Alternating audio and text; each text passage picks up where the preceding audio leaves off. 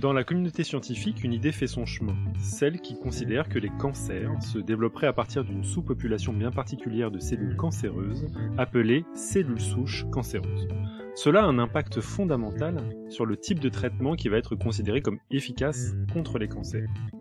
Et si, pour trancher la question, il nous fallait une philosophe Si, si, vous êtes bien sur Podcast Science et il s'agit de l'épisode 417 en compagnie de Lucie Laplane.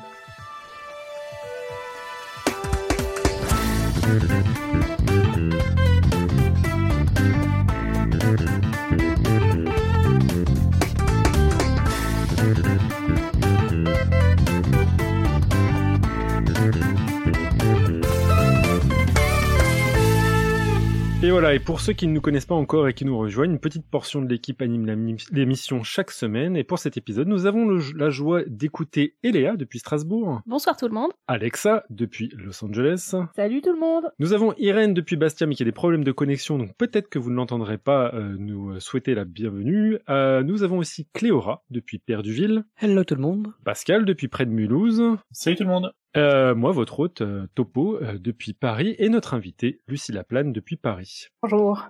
Voilà, et donc je vous propose de commencer immédiatement le dossier de, de Podcast Science donc sur les cellules souches et le cancer, mais Lucie, avant de te laisser entièrement la parole pour te permettre de nous expliquer comment la philosophie peut permettre d'illuminer la question des cellules souches et du cancer, je voudrais me permettre à notre auditeur en fait de mieux te connaître, ainsi que ta discipline et ton champ d'expertise.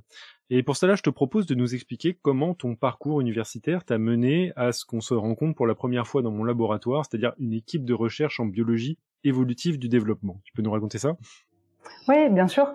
Euh, bon, en réalité, peut-être que la première chose qu'il faut que je dise, c'est que j'avais pas exactement prévu de devenir philosophe. Ah ouais. euh, et euh, c'est arrivé un peu par hasard, en fait. Euh, disons que le programme de, de lycée en biologie, c'était l'évolution d'un côté et la génétique de l'autre. Et euh, bon, j'avoue que moi, ça collait pas très bien et ça a soulevé pas mal de questions, pas mal de questions que j'ai posées à mon prof de bio qui m'a assez rapidement réorienté vers la prof de philo. Et en fait, c'est comme ça, du coup, que je me suis tournée vers la philosophie. Donc, dès le départ, euh, mon intérêt pour la philosophie s'est fait autour de questions biologiques. Euh, donc, quand je me suis lancée dans la philo, bah déjà, c'était pas forcément pour devenir philosophe au départ, et ensuite, clairement, très rapidement, j'ai orienté mon, mon parcours vers des, vers des questions de philosophie de la biologie. Euh, donc ensuite, à partir de, de ce moment-là, ça a été euh, assez naturel, on va dire, de, de faire rejoindre les, les deux. Euh, donc euh, très rapidement, je me suis spécialisée en philosophie de la biologie, et puis puisque ce qui m'intéressait c'était des questions de biologie, eh ben je me suis formée à la biologie. Euh, et d'abord théorique en essuyant les bancs de Jussieu. Et ensuite je me suis rendu compte que c'était pas suffisant. euh, donc j'ai été euh, visiter des labos, passer quelques jours dans un labo ici ou là, et là je me suis rendu compte à quel point j'ignorais ce que c'était qu'une cellule souche, malgré euh, tout ce que j'avais pu lire et apprendre. Et donc j'ai décidé de faire un vrai master de biologie des cellules souches avec les six mois de stage. Et c'est comme ça que j'ai fini dans ton labo. Ouais, c'est que moi je trouve euh, ça comme, euh, comme complètement incroyable que euh, on, on, puisse avoir autant de transversalité dans les dans les laboratoires de biologie. Généralement, on croise pas de philosophe et, et, et surtout ton, ton profil atypique, c'est-à-dire d'avoir voulu faire de la biologie depuis le début, mais à travers une, une perspective de, de, philosophie. Je trouve ça, je trouve ça vraiment incroyable et c'était tout à ton, tout à ton honneur aussi, surtout d'avoir cherché à avoir une, une, vie pratique. Comment ça s'est passé d'ailleurs ce stage? Tu t'en, ressors avec une bonne expérience ou euh...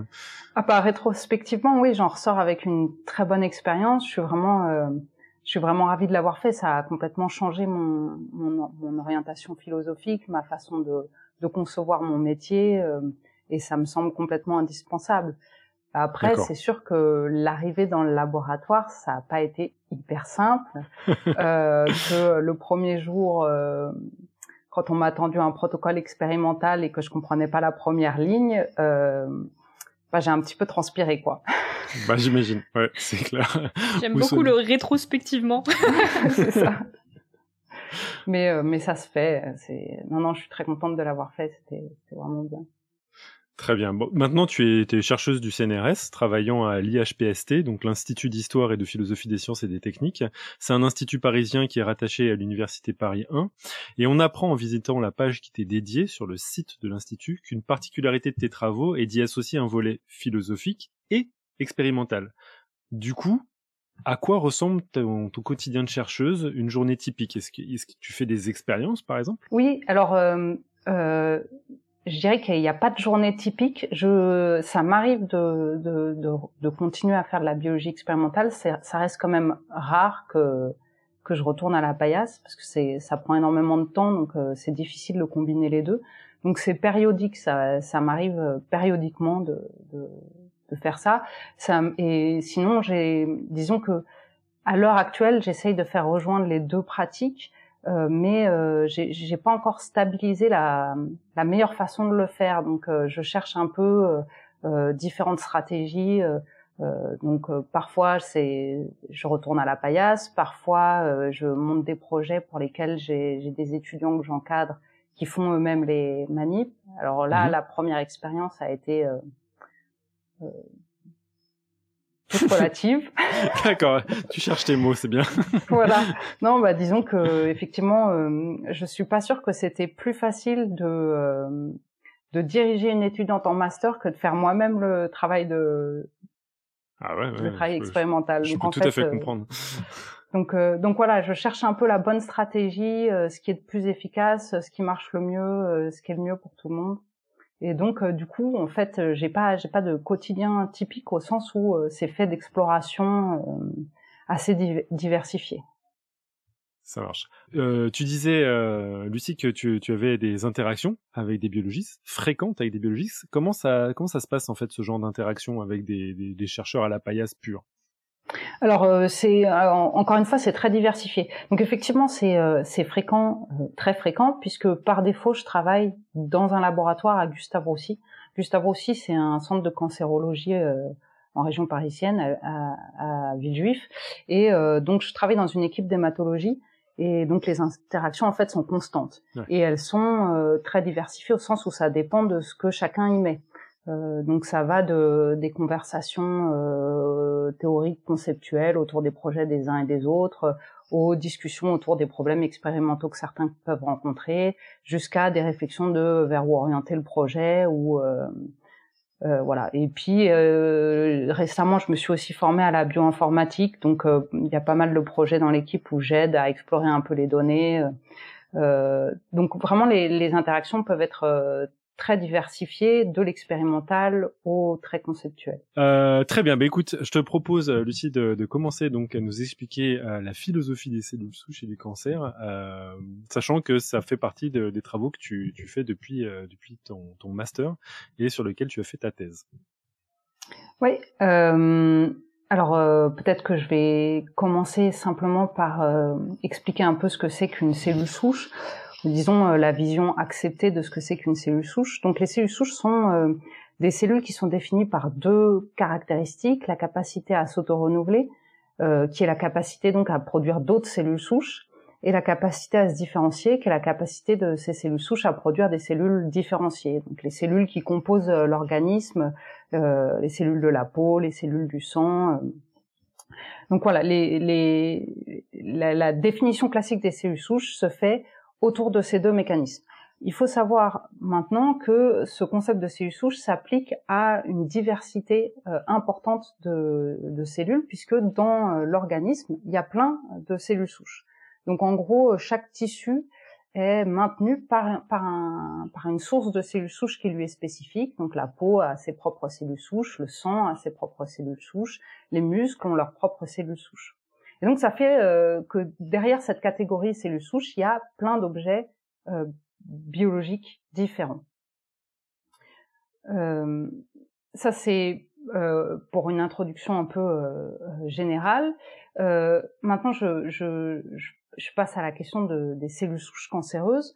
donc il y a les cellules souches normales que je viens de décrire, et puis il y a l'idée que le cancer serait organisé un peu comme les tissus normaux, donc également avec un petit pool de cellules souches cancéreuses qui produirait la totalité des cellules cancéreuses.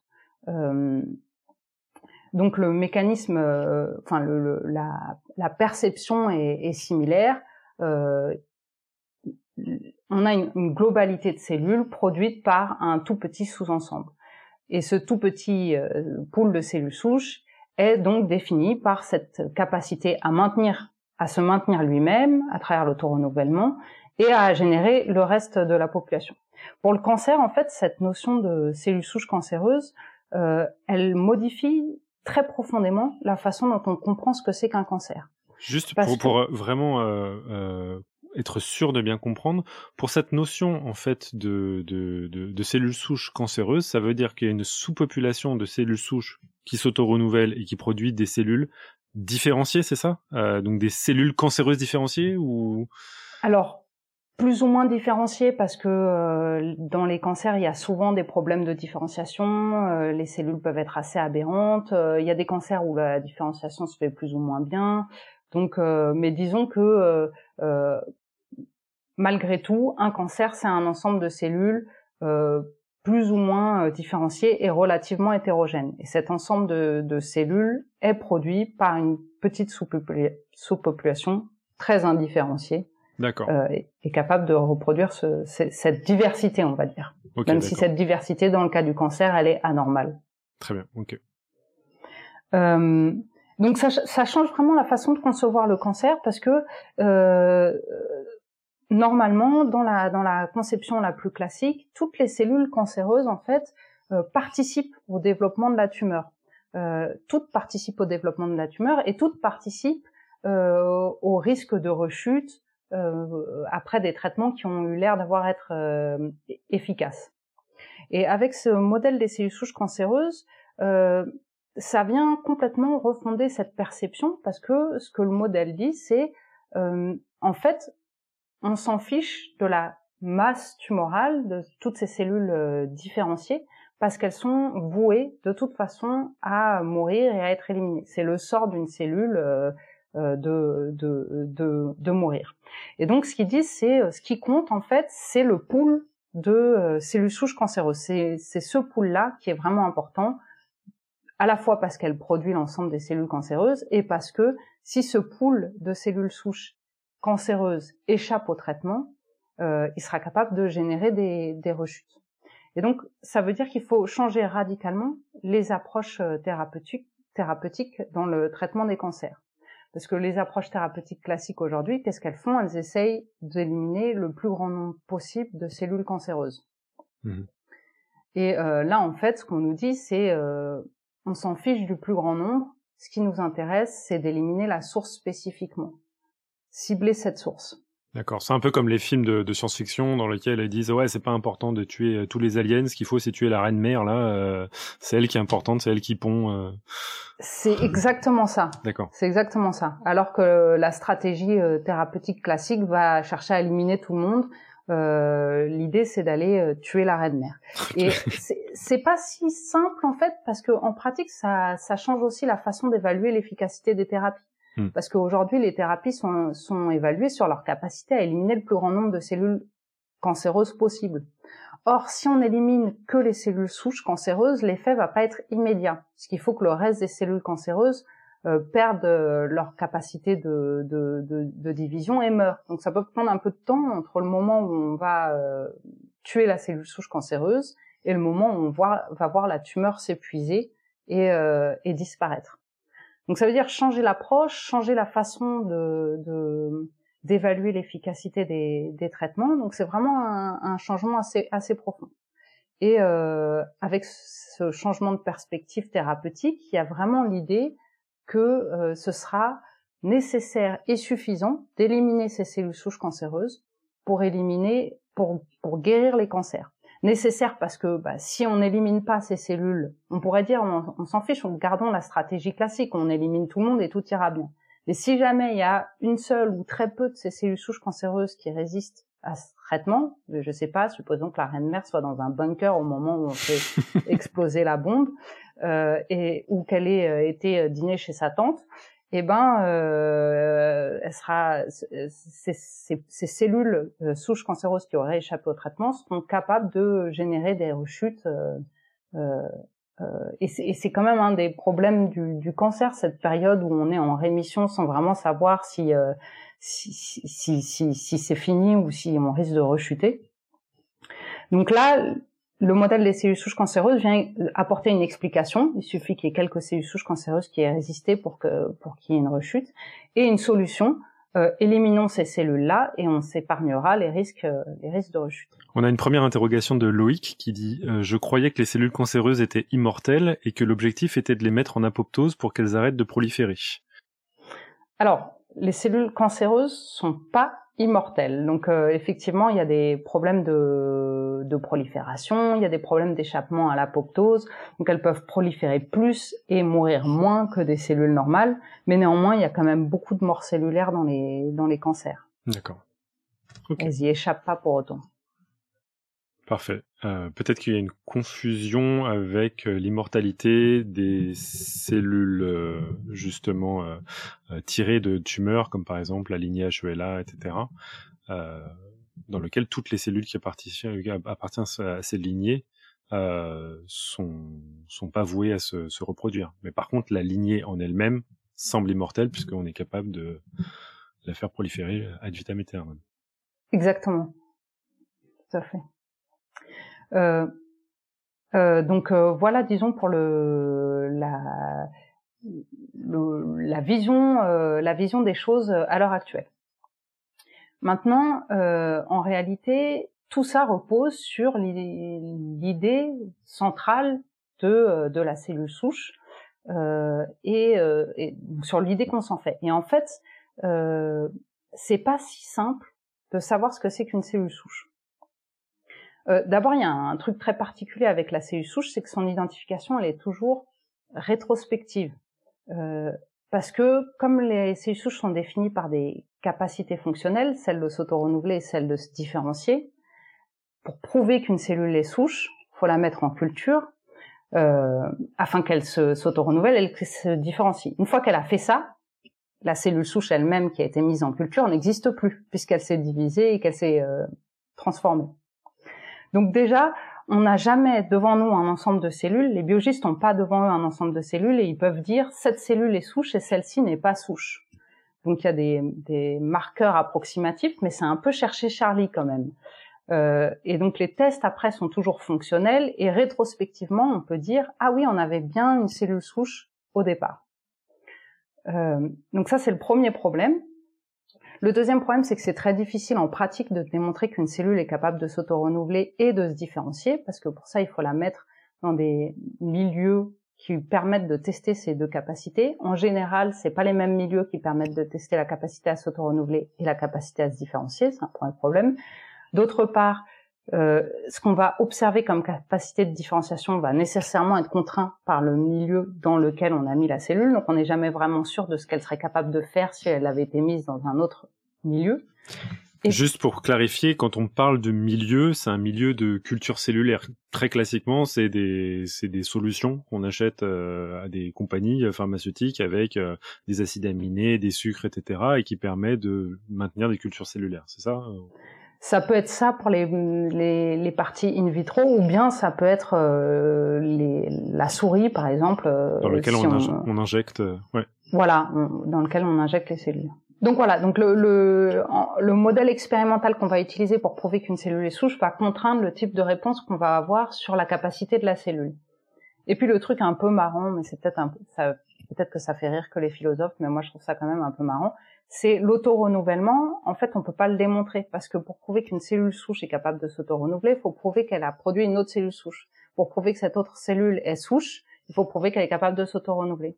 Pour prouver qu'elle est capable de s'auto-renouveler, il faut prouver qu'elle est capable de donner une cellule souche. Et donc, euh, typiquement le raisonnement circulaire, ça. Euh.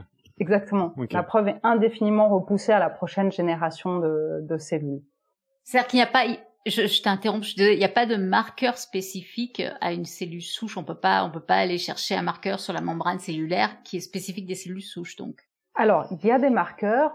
Euh, donc typiquement, ce qui, le, la façon dont, les scientifiques procèdent pour, pour identifier les cellules souches, euh, très traditionnellement, ça va être, ils prennent euh, la population de cellules, une population de cellules, ils trient les cellules en fonction de marqueurs de surface ils, injectent ces cellules dans des souris, ils regardent les capacités de la cellule. Donc, mettons qu'on soit, euh, qu'on travaille sur le, le, sang, par exemple.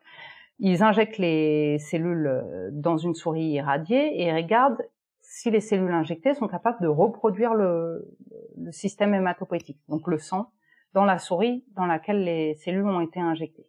Si, euh, si les cellules sont pas capables de le faire, c'est qu'il n'y avait pas de cellules souches dans les cellules injectées. Si après injection, le système hématopoïétique est refait et qu'il est maintenu au cours du temps, alors les chercheurs peuvent euh, en déduire que dans les cellules qu'ils ont implantées dans la souris, il y avait des cellules souches. Alors on va juste euh, reprendre hématopoïétique. le sang. Le sang, d'accord, bah voilà. Ouais. Hémato, le hémoglobine, euh, le sang. D'accord, ok. Ouais, voilà. Euh, et donc sur cette base-là, ils peuvent au fur et à mesure affiner les marqueurs de surface qui euh, qui euh, qui sont euh, exprimés par les cellules souches. Mais c'est jamais complètement parfait parce qu'en fait, euh, ce qui est transplanté dans une souris, c'est un ensemble de cellules assez hétérogènes et dedans, on peut dire qu'il y a des cellules souches, mais on peut pas dire que toutes sont des cellules souches. Et dans tous les cas, en fait, il y a énormément de diversité au sein des, des cellules identifiées comme étant les plus enrichies en cellules souches. Donc euh, les marqueurs de surface, c'est euh, une approximation, on va dire, qui permettent aux scientifiques d'avoir des populations avec le plus possible de cellules souches à, à, l'intérieur.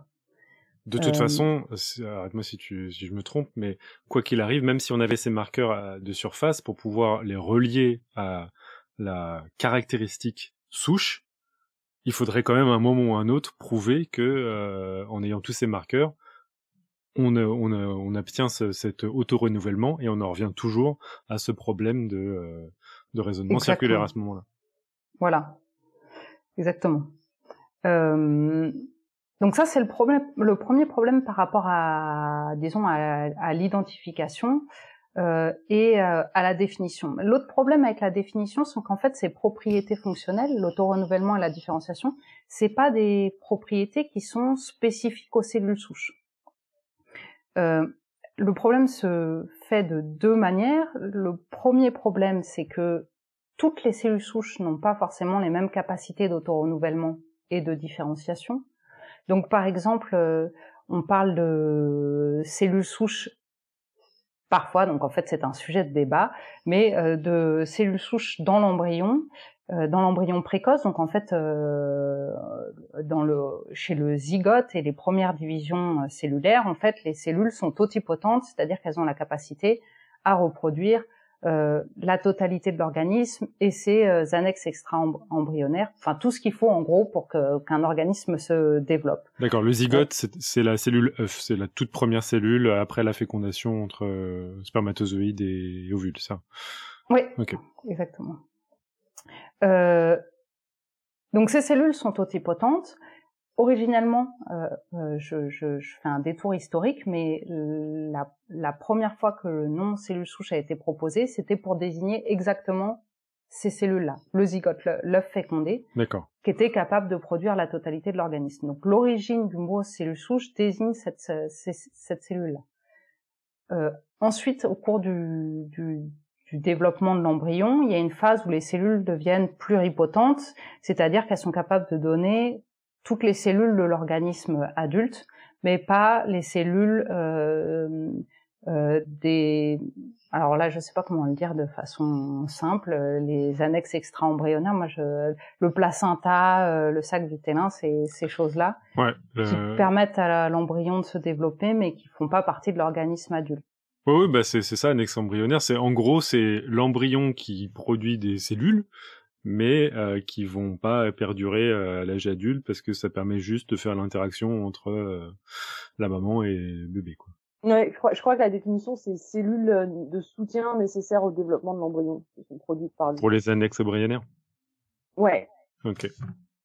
Bah, c'est bon à savoir. C'est c'est un peu plus clair que annexe embryonnaire.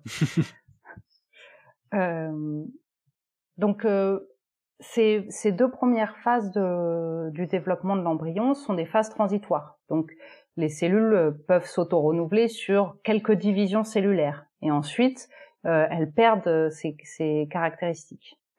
Si on les extrait de l'embryon, les cellules pluripotentes notamment, et qu'on les met en culture, là, elles sont capables en culture de s'auto-renouveler aussi longtemps que, en fait, on ne sait pas aussi longtemps que quoi, mais très longtemps en tout cas.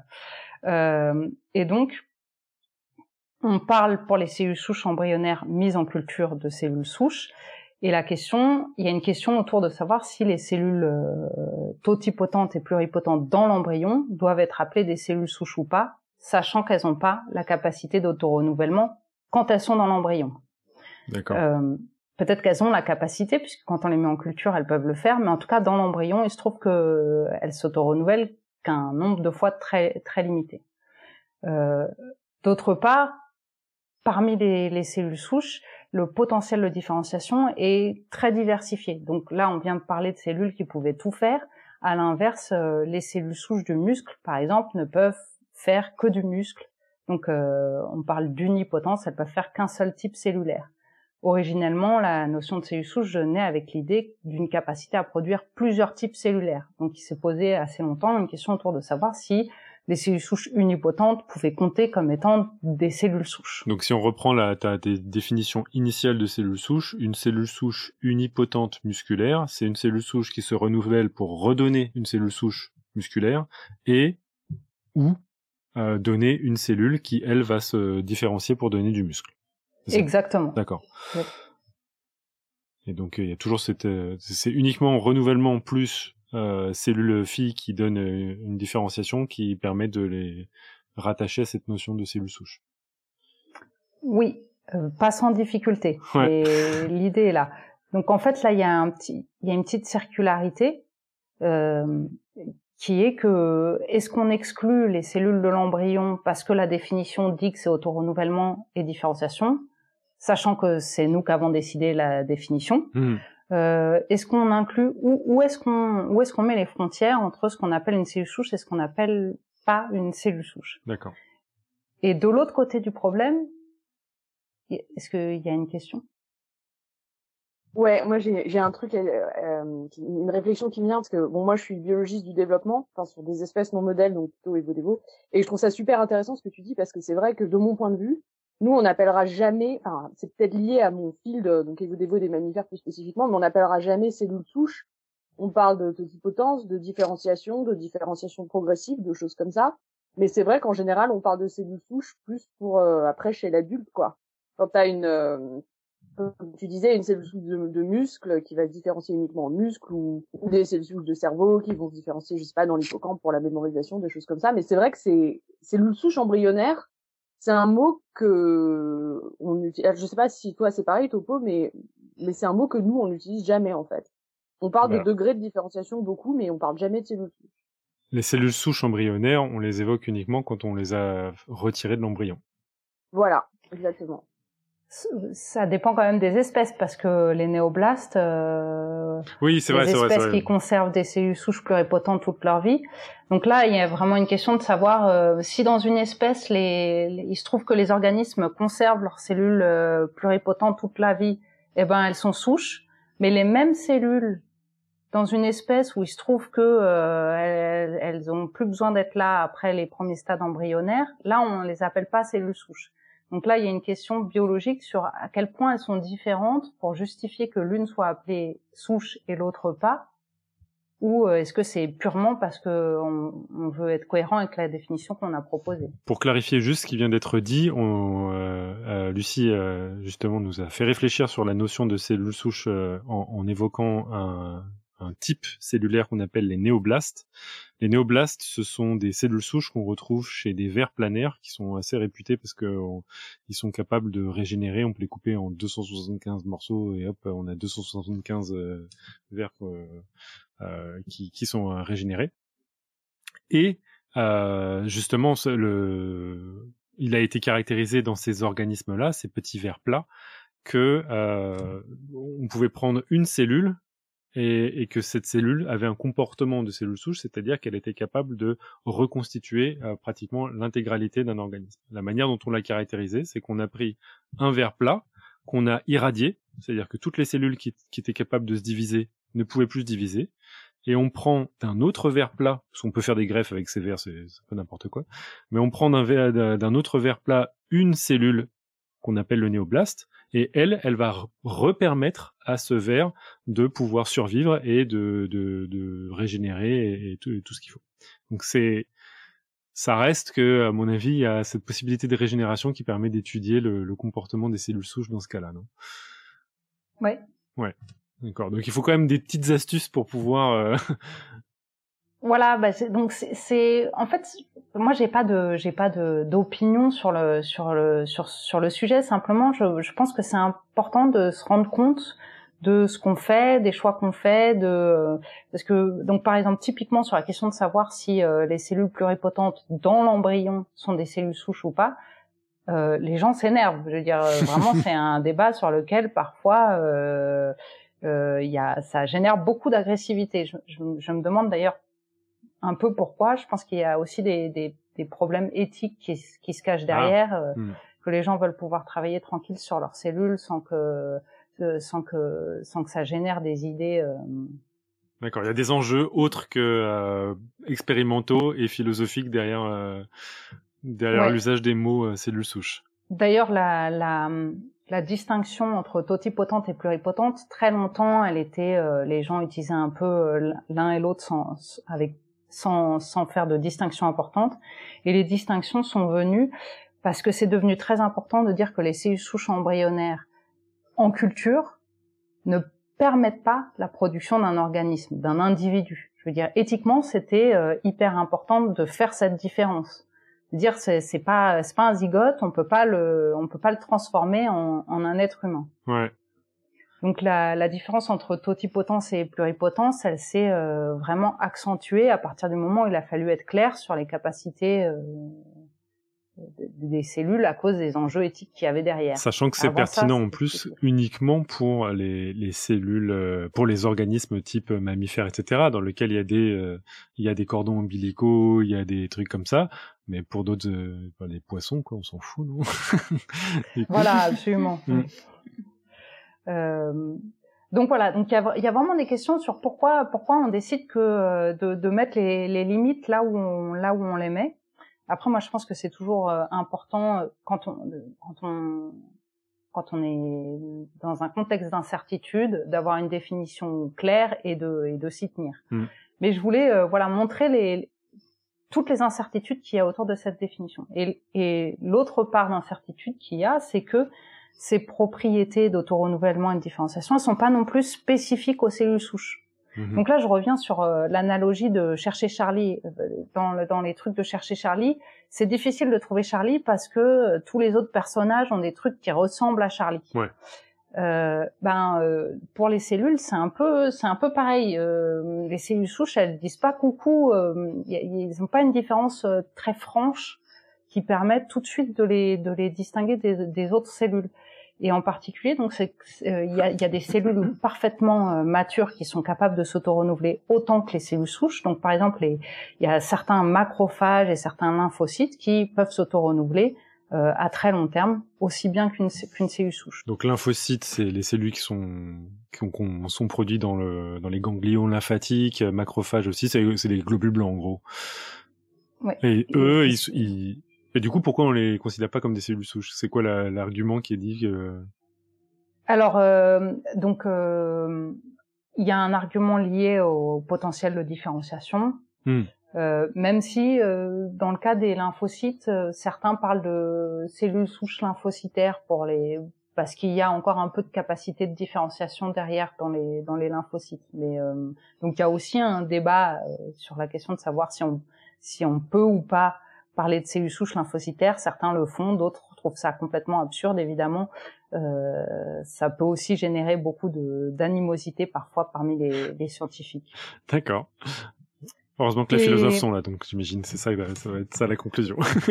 je, bah, en l'occurrence, je sais pas parce que j'ai, enfin, disons que je vais pas résoudre le problème de la définition des cellules souches, mais disons qu'en tout cas, je peux au moins permettre de de montrer tous les tous les choix qui sont faits et de les rendre un disons un peu plus perceptibles et les, les, les enjeux derrière. D'accord.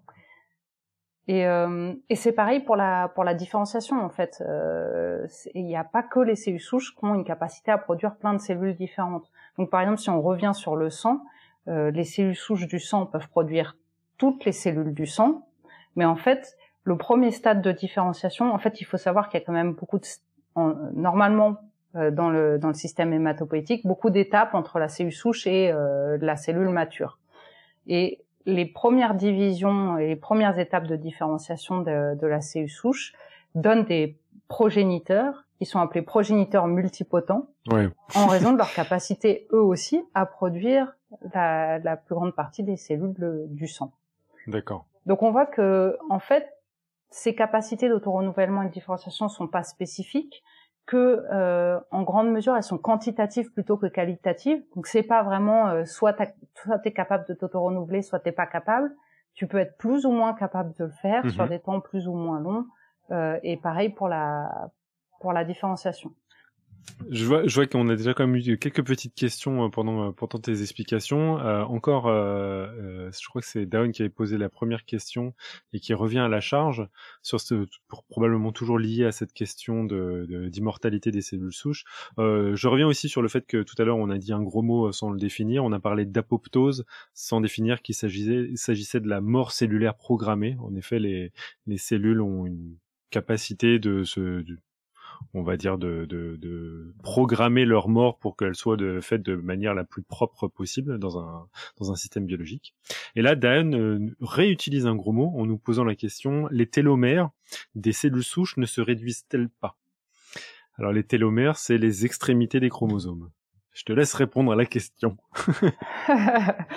eh ben, euh, à vrai dire, je connais pas très très bien les télomères, donc effectivement, je sais que euh, donc euh, disons qu'il faut ajouter que les télomères sont l'extrémité euh, des chromosomes et à chaque division cellulaire sont réduits, réduits, réduits et quand ils sont trop courts, la cellule meurt. Donc il y a une sorte de compte à rebours qui se fait et qui est lié à, cette, à la taille de, cette, de ces télomères. D'accord.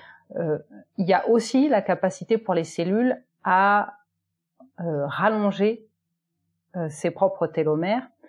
Et il me semble que les cellules souches sont assez euh, fortes en la matière. Ouais. Euh, et les cellules cancéreuses aussi. Euh. Et voilà, j'allais ajouter les cellules cancéreuses aussi. D'accord. Mm, mm. Donc j'en étais à euh, voilà les, les, difficultés autour de euh, la définition des cellules souches et en fait ces difficultés autour de la définition des cellules souches, elles soulèvent aussi du coup des questions autour de mais du coup qu'est-ce que c'est que cette cellule souche? Est-ce que euh, véritablement on, on, a bien saisi la, la, façon de concevoir les cellules souches? D'accord. Et alors dans le dans le cadre euh, classique de la compréhension des cellules souches, on voyait la cellule souche comme euh, au sommet d'une d'une d'une hiérarchie. Donc la cellule souche s'auto-renouvelle et se différencie en descendant comme ça dans la hiérarchie. Et en bas, il y aurait la totalité des, des cellules différenciées qu'elle aurait produites. Et ce chemin de différenciation du haut vers le bas serait irréversible. Euh, et en fait, cette, cette, cette idée-là, elle a été remise en question de nombreuses fois au cours de l'histoire et, euh, et de plus en plus ces, ces dernières années. D'accord. Donc la, le premier doute qui s'est initié, c'est venu avec le clonage. vous avez eu un podcast euh, sur la sur euh, la plasticité cellulaire, je crois. Tout à fait. Mm-hmm. Euh, qui a fait pas mal le tour de la question du clonage. Donc j'invite les gens à aller le, réécouter. C'est gentil. On mettra les, dans les notes de l'émission le, le, numéro précis de, de, de cet épisode. Alors parce que voilà, donc moi je suis pas du tout une spécialiste de, de clonage, mais disons qu'en tout cas le clonage ça permet de prendre le noyau d'une cellule différenciée et de l'implanter euh, dans un ovocyte et de euh, le reprogrammer et à partir de là de générer un nouvel organisme mm, mm. à partir d'un noyau de cellules différenciées. Euh, donc là, ça a été la première étape pour dire euh, il est possible de, enfin le destin, disons, d'une cellule, en tout cas de son noyau, n'est pas irréversible. Euh, ça a été une première étape qui a pas trop marqué les esprits parce que ça a été fait sur la grenouille, donc les gens se sont dit oui bon d'accord mais une grenouille c'est quand même un peu bizarre. donc ça n'a pas eu vraiment euh, d'impact. On est quand même resté avec ce dogme de euh, non non la différenciation en vrai c'est irréversible. Ouais. Jusqu'à Dolly, là les gens ont commencé à transpirer un peu parce que Dolly ça nous ressemble déjà un peu plus qu'une grenouille. Dolly donc la brebis la première brebis clonée. Merci. Et euh, mais même là, les gens sont restés sceptiques. Bon, d'abord la technique, elle marche pas très bien. Euh, ensuite, euh, euh c'est quand même euh, une, une, expérience in vitro. Enfin, je veux dire, c'est quand même un peu particulier d'aller prendre le noyau d'une cellule, d'aller le retransporter dans une autre cellule qui a été vidée avant. Donc, les gens sont quand même restés sur cette idée que ça ne nous dit rien de ce qui se passe dans un organisme. Et donc, dans l'organisme, la différenciation, c'est irréversible. Après le, clonage, il y a eu aussi la reprogrammation. Euh, donc, je vais peut-être pas rentrer dans les détails, mais en gros, c'est euh, une autre technique qui permet aussi de prendre une cellule, euh, par exemple une cellule de peau, et de la reprogrammer en cellules souches euh, embryonnaires. Tout ça euh, toujours in vitro. Ouais, voilà, in vitro, c'est-à-dire euh, dans, dans une boîte de pétri, en culture cellulaire dans les laboratoires, mais ça permet quand même aujourd'hui de faire des choses assez remarquables. On fait même des, des mini organes en in vitro, quoi. Voilà, donc ça, ça offre des, des perspectives complètement hallucinantes. Mais, euh, mais pour, la compréhension de la cellule souche et de l'identité cellulaire, on va dire, euh, dans les organismes, ça n'a toujours rien changé parce que euh, on pouvait rester avec cette idée que euh, dans la vraie vie d'un vrai organisme, la différenciation, elle est irréversible. Mmh, mmh. En fait, euh, c'était connu quand même depuis assez longtemps chez les plantes qu'on peut, euh, qu'il peut y avoir de la dédifférenciation, mais c'est pareil, les plantes, c'est des trucs bizarres, euh, ça veut rien dire pour nous. Ah, je pense que Eléa va réagir dans à peu près deux secondes. Comment ça, c'est bizarre? Ah, C'est quand même facile, euh, je veux dire, de d'accuser la plante de ne rien nous apprendre. C'est vrai, on fait ça souvent. À tort. Mais grave, à tort. grave erreur. Voilà, exactement, à tort. Et l'histoire l'a bien montré depuis. Donc il y avait voilà, il y avait ces connaissances chez les plantes, il y avait aussi beaucoup de données chez les organismes capables de régénération, euh, donc euh, genre euh, la salamandre qui peut refaire un bras, enfin un bras, une patte, ouais ouais, une patte, un membre. Euh, donc et donc et là aussi, les gens sont restés quand même euh, sur un ton un peu de euh, oui, ben d'accord, mais c'est des organismes qui peuvent régénérer euh, des organes, donc euh, ça ça nous concerne pas. Toujours quand même toujours un peu ce, ce truc. donc dans un vrai homme, la, la différenciation c'est irréversible. Et en fait, bon, quand même, ces dernières années ont, ont montré que c'était même euh, chez les mammifères, c'était pas complètement euh, irréversible, qu'il y avait beaucoup plus de plasticité que ce qu'on imaginait, et que euh, certains tissus, notamment les tissus épithéliaux, maintenant il y a vraiment des données solides qui montrent que, par exemple, en cas de réparation de la peau ou des intestins, il peut y avoir des cellules différenciées ou disons en cours de différenciation qui sont capables de redevenir des cellules souches tissus épithéliaux, ce sont des rangées de, ces, de, de cellules qui forment euh, bah, une sorte de... de... C'est vrai que c'est difficile à, à, à, définir ce que c'est qu'un tissu, mais en, en, gros, vous avez une couche de cellules. Euh, la peau, c'est fait d'épithélium. Euh, pareil pour. C'est l'emballage. Voilà, c'est de l'emballage, euh, mais ça peut être aussi de l'emballage dans les intestins. C'est euh, c'est ce qui forme une sorte de barrière entre un organe et un autre. Donc, euh, donc voilà, on a commencé à accumuler des données qui montrent qu'en fait, euh, les choses sont, la, différenciation n'est pas aussi irréversible qu'on le pensait, et que donc des cellules qui n'étaient pas souches peuvent redevenir souches. Donc c'est le cas euh, surtout dans, dans, ces tissus euh, capables de, de, de, réparation comme la peau, le côlon. Euh, je crois que ça a été montré dans les poumons aussi. Enfin, il y a de plus en plus d'organes dans lesquels on voit cette capacité de dédifférenciation et de réacquisition de la propriété souche. D'accord. Notamment dans le foie, j'imagine, parce que c'est un organe qui régénère beaucoup. Euh... Alors non, dans le foie, enfin dans le foie, il y a, il y a, une, y a un peu de dédifférenciation, mais en l'occurrence, c'est le seul euh, organe euh, de l'organisme humain, à ma connaissance, qui n'a pas de cellules souches. D'accord, ok. Donc en fait, c'est juste des, des, cellules qui sont, encore une fois, un truc euh, qui ressemble à l'unipotence sans vraiment l'être, c'est ça ou? Oui, euh, c'est, disons que c'est des cellules. Euh, oui, c'est, je, je, je, en fait, à vrai dire, moi, je, le cas du foie m'échappe un peu. Je comprends pas très bien comment ça, comment on dit que si ça s'est dédifférencié un peu et que ça s'est remis en prolifération, c'est pas suffisant pour dire que c'est souche. Mais en tout cas, c'est considérer que c'est pas le c'est pas le même mécanisme, notamment parce que euh, ça reste quand même un stade, euh, les cellules maintiennent un phénotype quand même différencié et simplement se remettent en, en, cycle et en prolifération. En prolifération, d'accord. Ouais, c'est vrai que de, de, faire la distinction, c'est toujours une gymnastique un peu mentale de faire la différenciation entre des cellules qui se divisent et des cellules qui ont ce comportement souche. Euh, on a envie de dire, bah, si elles se divisent, ça veut dire qu'elles sont souches, mais c'est pas le cas. C'est c'est ça, mais c'est mais c'est très difficile de faire la distinction puisque dans le cas des cellules souches, euh, c'est basé sur cette notion d'autorenouvellement qui est elle-même associée à l'idée de la reproduction d'une nouvelle cellule souche. Mm, mm. Donc euh... ça y est, je pense qu'il y a certains de nos éditeurs qui commencent à sortir le doliprane. euh, donc euh, la, première euh, observation qui a vraiment remis en question la façon dont, la cellule souche était conçue, c'est en fait il y a des cellules qui sont pas souches et qui peuvent redevenir souches. Et la deuxième euh, chose, c'est que en fait les cellules, elles, elles, existent toujours dans des environnements particuliers. on parle de micro-environnement et la question se pose de savoir quel est le rôle de cet environnement dans ce que font les cellules dans la conception euh, initiale, on voyait la cellule souche de manière complètement autonome. Euh, et l'environnement, bah, il est là, mais il n'avait pas de fonction particulière. Il n'avait pas d'importance euh, centrale dans le fait qu'une cellule soit souche ou pas souche, et dans sa capacité à s'auto-renouveler ou à se différencier. Les choses ont beaucoup changé à ce sujet-là, et maintenant on considère que l'environnement dans lequel les cellules souches sont joue un rôle très important. C'est lui qui va guider si la cellule va plutôt s'auto-renouveler ou plutôt se différencier, par exemple.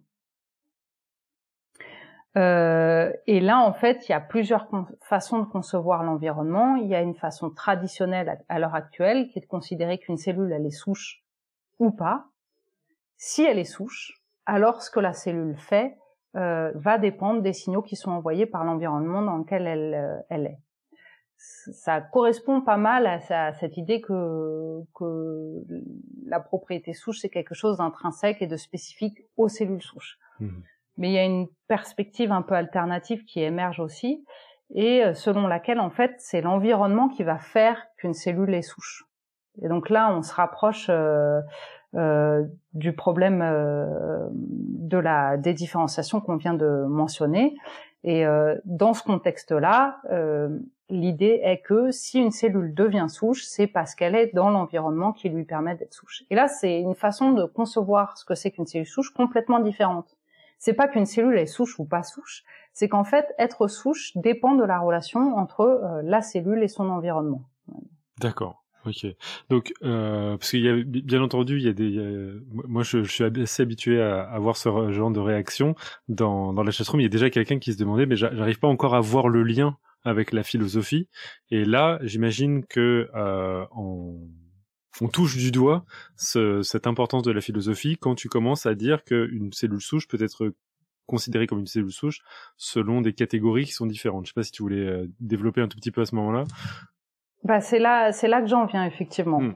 Donc là, du coup, maintenant que, donc en gros là, j'ai dressé un peu les, les, j'ai fait un tableau des, des connaissances actuelles et des problèmes que ça suscite à la, à, autour de la question, bah, comment on doit comprendre ce que c'est qu'une cellule souche.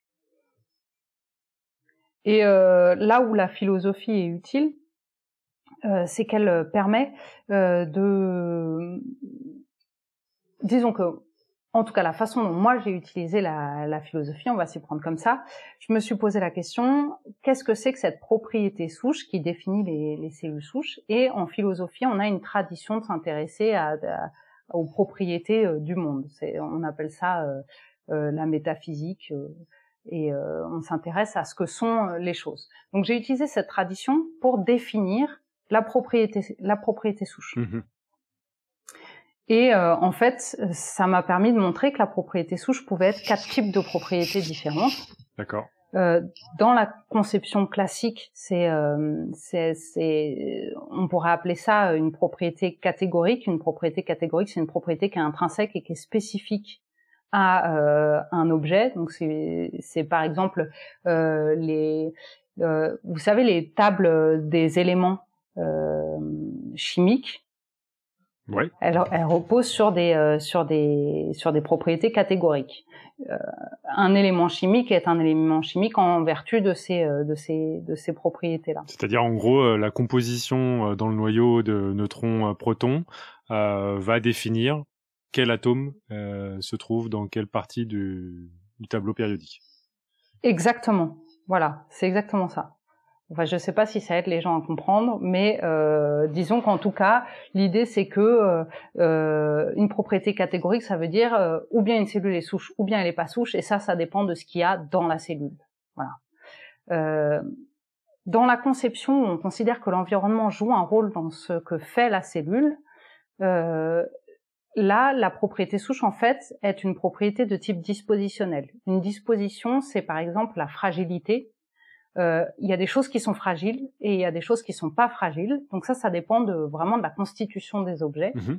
Mais maintenant, pour qu'une chose fragile se brise, euh, il faut qu'il y ait un facteur extrinsèque. Donc pour exprimer cette propriété, il faut qu'il y ait des stimuli extrinsèques. Pour les cellules souches, ça veut dire que euh, la cellule est souche ou pas, en fonction de ses propriétés intrinsèques. Mais en revanche, ce qu'elle fait dépend des euh, stimuli qui sont envoyés par l'environnement dans lequel elle se trouve. Dans la version alternative de la niche que je vous ai décrit, ici, la propriété souche, en fait, est une propriété de type relationnel. une propriété relationnelle, c'est une propriété qui dépend d'une relation. Donc cette fois-ci, c'est plus tant la propriété de l'objet en fonction de ses qualités intrinsèques, mais euh, une propriété qui émerge d'une relation entre deux entités. Donc par exemple, un exemple de propriété euh, relationnelle, c'est euh, euh, euh, petit ami, par exemple, parce que vous, êtes euh, le petit ami de votre petit ami que tant que votre relation dure. D'accord, ok. Ouais, j'avais suggéré aussi le, le voisinage, c'est-à-dire on est voisin, on est voisin de, de, de différentes passions. C'est quelque chose qui est relationnel, mais ça peut changer au cours du temps. C'est-à-dire qu'un voisin va changer au, fois, en, en fonction de l'histoire du quartier, etc. Voilà. Okay. Donc la propriété dépend de la, de, de la relation. Et pour penser ce que c'est que la propriété souche, du coup, ça veut dire qu'il faut penser, à, il faut prendre en compte à la fois la cellule et l'environnement. Ouais. Euh, et, euh, et il y a une quatrième possibilité. En, euh, en, fait, il y a des données qui montrent aussi qu'il pourrait y avoir l'acquisition de la propriété souche, même sans l'intervention d'une niche particulière.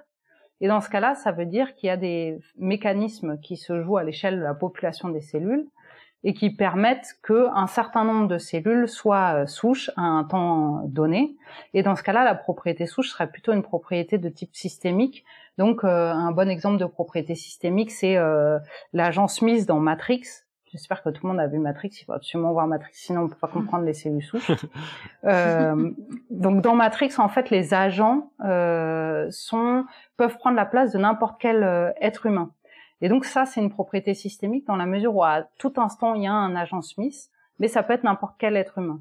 Euh, un, un, autre exemple, ça pourrait être les, les, positions dans les matchs de, dans les sports euh, collectifs, Mhm. parce que en fait un joueur peut être remplacé par un autre. Ce qui compte, c'est que la fonction soit maintenue pour que le système euh, fonctionne bien. D'accord. Donc là, tu nous as défini quatre grandes euh, parties. On va faire un petit résumé parce que c'est quand même euh, assez graphique. D'ailleurs, j'en profite pour dire qu'on a mis l'image que tu nous as fournie pour euh, pour voir ces ces quatre catégories. C'est c'est des catégories, hein, c'est ça euh? Ouais. Donc euh, quatre catégories euh, philosophiques des cellules souches, quatre catégories euh, permettant de les définir, qui sont euh, foncièrement euh, différentes. Euh, on a mis cette image sur la, la chatroom et on la mettra dans les notes de l'émission, dans lequel en fait c'est un tableau à, à quatre entrées. Donc il y a deux colonnes et deux, deux lignes, et dans lequel on a dans les colonnes les les comment dire le concept est-ce que la cellule souche a sa définition, sa catégorie euh, en fonction de la niche, donc en fonction de l'environnement dans lequel elle se trouve ou pas. Donc c'est niche indépendante ou niche dépendante. Et de l'autre, c'est est-ce que sa souchitude, elle est intrinsèque ou extrinsèque? C'est-à-dire, est-ce qu'elle est codée à l'intérieur de la cellule ou pas? Et du coup, dans ce tableau, on a les quatre catégories que tu nous as fournies. la catégorie catégorique. Super. euh, la disposition. Donc, donc catégorique, c'était le tableau de Mendeleïev. Disposition, c'était la fragilité. Relationnel, c'était le voisinage et systémique, c'était euh, la position, euh, enfin le l'agent Smith ou encore le, le, le poste de footballeur comme par exemple le goal euh, ou euh, avant-centre. Voilà. Ok. Bon. Donc, euh, je, Juste un truc pour, euh, pour clarifier peut-être. Ces quatre catégories, c'est des catégories dans lesquelles tu peux classer des types de cellules souches qui existent ou est-ce que c'est des caractéristiques qui doivent être euh, combinées pour qu'une cellule souche soit, soit souche? Non, alors euh, l'idée c'est effectivement classificatoire. Donc l'idée okay. c'est euh, pour toute cellule souche, la question est de savoir est-ce que cette cellule est souche? De, de par son environnement de... ou pas Est-ce qu'elle est, est-ce que dans ce tissu-là, des cellules non souches peuvent redevenir souches ou pas? Et donc, en fonction des réponses qu'on donne à ces deux, deux, questions, le rôle de l'environnement et la capacité euh, à acquérir cette propriété, eh ben, on va définir, enfin, la propriété souche sera pas de même nature. Et donc, en fait, euh, pour revenir à la question, mais où est la philosophie là-dedans? Bon, la première chose, c'est que là, ça m'a permis de, de décrire un peu plus précisément euh, ce que c'est que cette propriété en fonction des données biologiques. La deuxième chose, c'est qu'il y a cette tendance, donc en biologie, il y a beaucoup de débats autour de comment il faut concevoir les, les cellules souches, et ce débat, il est très généralement orienté autour d'une dichotomie. Euh, dans l'ancien monde, on voyait les cellules souches comme des entités. Il faudrait euh, rénover ce monde et se rendre compte qu'en fait, la cellule souche euh, fait référence à un état cellulaire. Oui, parce qu'il y a de la plasticité et tout ça. En fait, euh, cette tendance à la dichotomie, donc elle est très bonne parce qu'elle permet de voir qu'il y avait un problème avec la, la, la, la, la vision traditionnelle, mais le problème c'est qu'elle s'oriente vers, euh, il n'y a qu'une seule possibilité, il n'y a qu'une seule vraie réponse à ce que c'est que la cellule souche, et donc il va y avoir les partisans de l'entité et les partisans de l'État, euh, un seul restera et c'est l'histoire qui nous le dira. En réalité, c'est pour ça que j'ai passé beaucoup de temps au départ à vous parler de la diversité des cellules souches, aux problèmes de définition et tout ça. Je ne vois pas de raison euh, qu'il euh, n'y ait qu'une seule réponse à la question qu'est-ce que c'est qu'une cellule souche? Et là, pour les quatre catégories que j'ai données, il existe des exemples biologiques pour lesquels les connaissances actuelles permettent de dire, euh, par exemple, dans le système hématopoïétique, toutes les données suggèrent à l'heure actuelle que la propriété souche est une propriété de type dispositionnel. À l'inverse, dans les cellules souches germinales, euh, les données suggèrent que la propriété souche est une propriété relationnelle, parce que si on enlève des cellules souches de la niche germinale, donc euh, germinale, c'est les cellules capables de produire les gamètes, les cellules différenciées peuvent revenir dans la niche, et quand elles reviennent dans la niche, elles réacquièrent la propriété souche. Donc ici, on a une propriété relationnelle, puisque ça dépend de la relation entre la cellule souche, enfin entre la cellule et l'environnement. C'est cette relation qui fait que la cellule va être souche ou pas. Donc on a différents types de cellules souches, et pour ces différents types de cellules souches, la propriété souche n'est pas de même nature. Yes. Moi, je trouve ça vraiment super intéressant dans ce que tu dis. Euh, en fait, euh, et je trouve que c'est une vision, enfin, de, de, de, ce que je vois même dans pas mal de conférences et tout, qu'on retrouve de plus en plus en biologie en général, en fait. Je trouve que il y a tellement de choses en, en biologie d'une manière générale qui, où justement on met un espèce de formalisme comme ça avec des catégories pour expliquer les choses, mais en fait, je trouve que de plus en plus, on, on a vraiment besoin de ce genre de, je, je, sais pas comment appeler ce que ce que tu, de, de concept, on va dire, pour de pouvoir. Perspective, euh... ouais, c'est une perspective philosophique ouais, voilà. à ce qu'on fait. Ouais.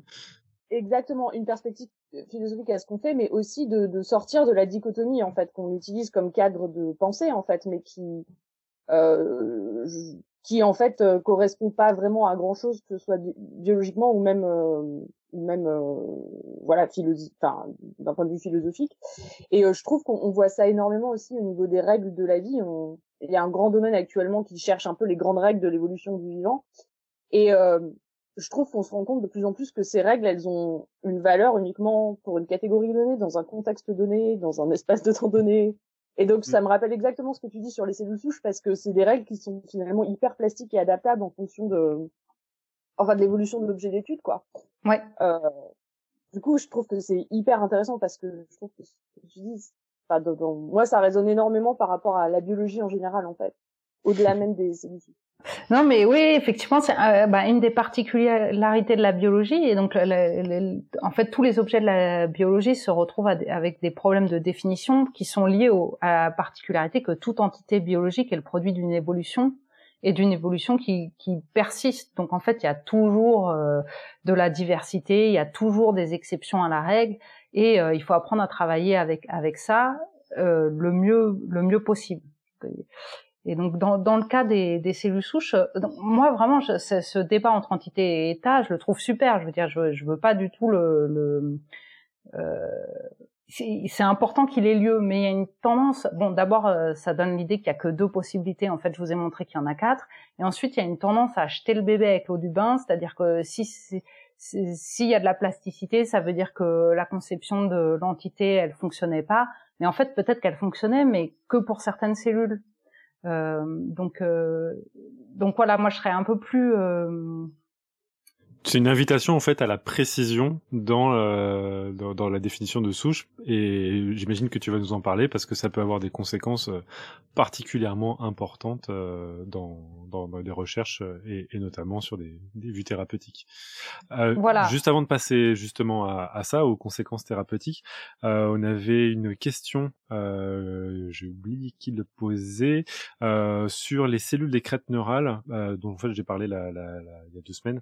Euh, qui sont capables de se dédifférencier. Euh, est-ce que euh, toi tu les mettrais dans les cellules souches? Est-ce que tu est-ce que tu as déjà vu des choses sur les cellules des crêtes neurales et de leur souchitude? Est-ce que c'est ça ressemble à une des quatre catégories? Ah, je, je, je connais pas assez bien pour pouvoir y répondre là comme ça. Ouais faudrait que j'ai des bah, détails expérimentaux. Ce que tu disais, euh, Pierre, la semaine dernière, si je me souviens bien, c'est que ces cellules-là étaient capables de migrer dans un autre endroit mm. et que du coup, cet endroit-là déterminait euh, leur comportement. Du coup, ce serait de la souchitude plutôt positionnelle, c'est ça?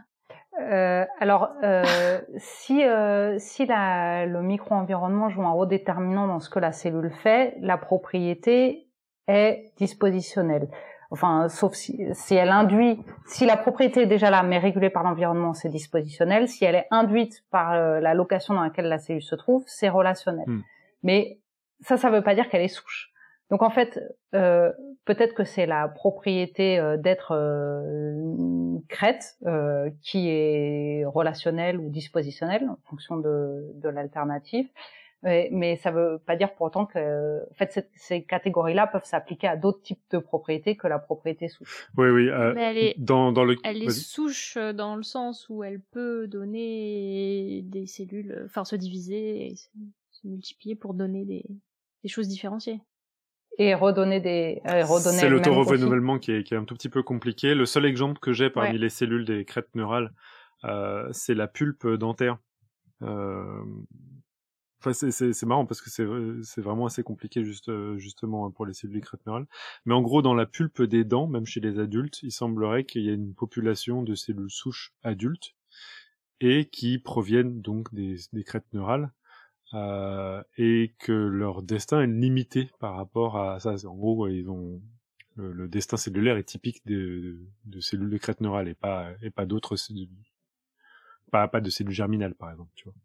D'accord. C'est en ça que ça pourrait être plutôt euh, dispositionnel, c'est-à-dire qu'elles ont une identité crête neurale, et une fois localisées dans la pulpe des dents, hop, elles, elles deviennent souches.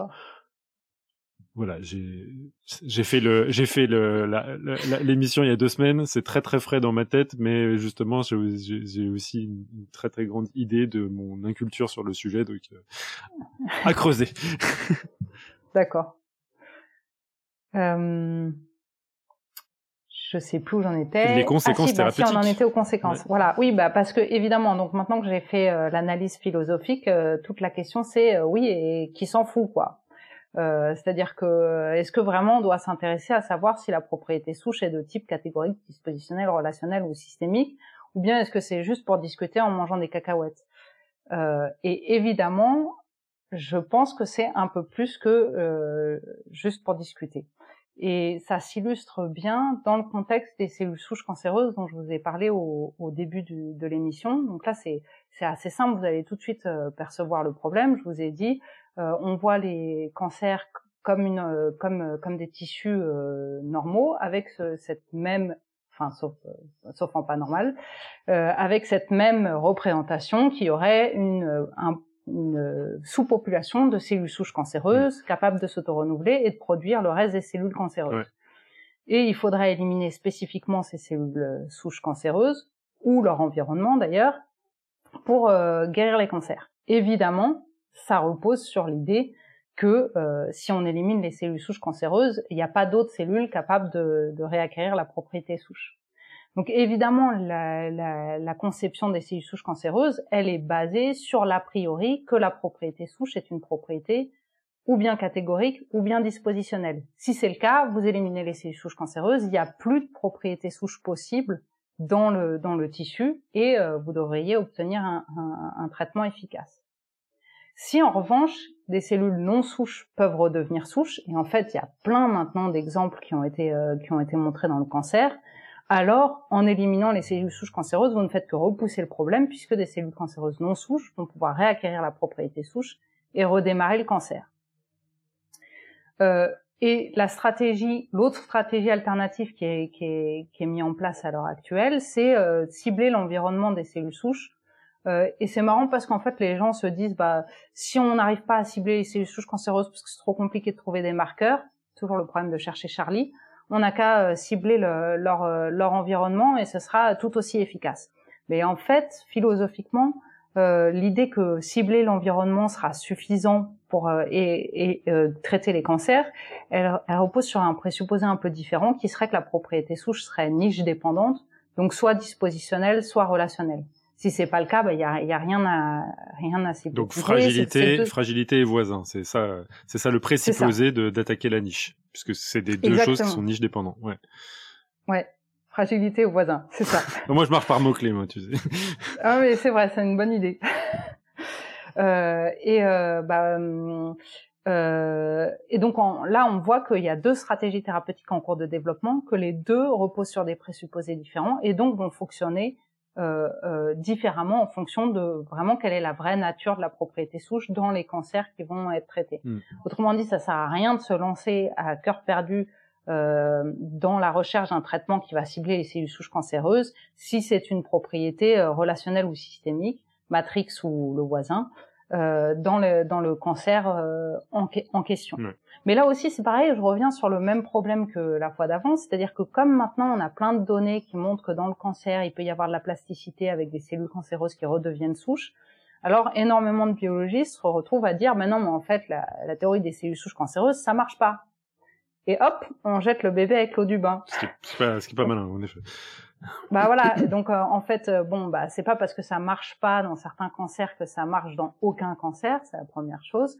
Et la deuxième chose, c'est que euh, euh je sais pas si c'est la manière la plus intelligente de, de, procéder, de dire ça marche pas, parce qu'en fait, ce qui est intéressant, c'est dans les cas où la propriété souche serait une propriété qui pourrait être acquise par des cellules non souches, bah, ce qu'on veut savoir, c'est comment ça se fait. Si on, a, si, on, si on est capable de bloquer ces événements de dédifférenciation, on peut aussi trouver euh, des traitements euh, intéressants.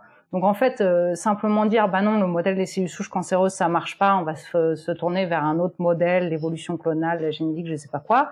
C'est un peu aussi s'empêcher de voir d'autres pistes intéressantes dans le traitement des cancers. Gépif d'ailleurs réagi en disant c'est toujours con de jeter le bébé puisque ça a plein de cellules souches.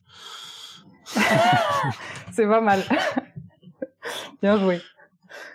Donc, euh, donc voilà. Je, donc là, j'espère que quand même ça, ça, ça, montre aussi un peu l'utilité de cette, de cette classification en, en pratique.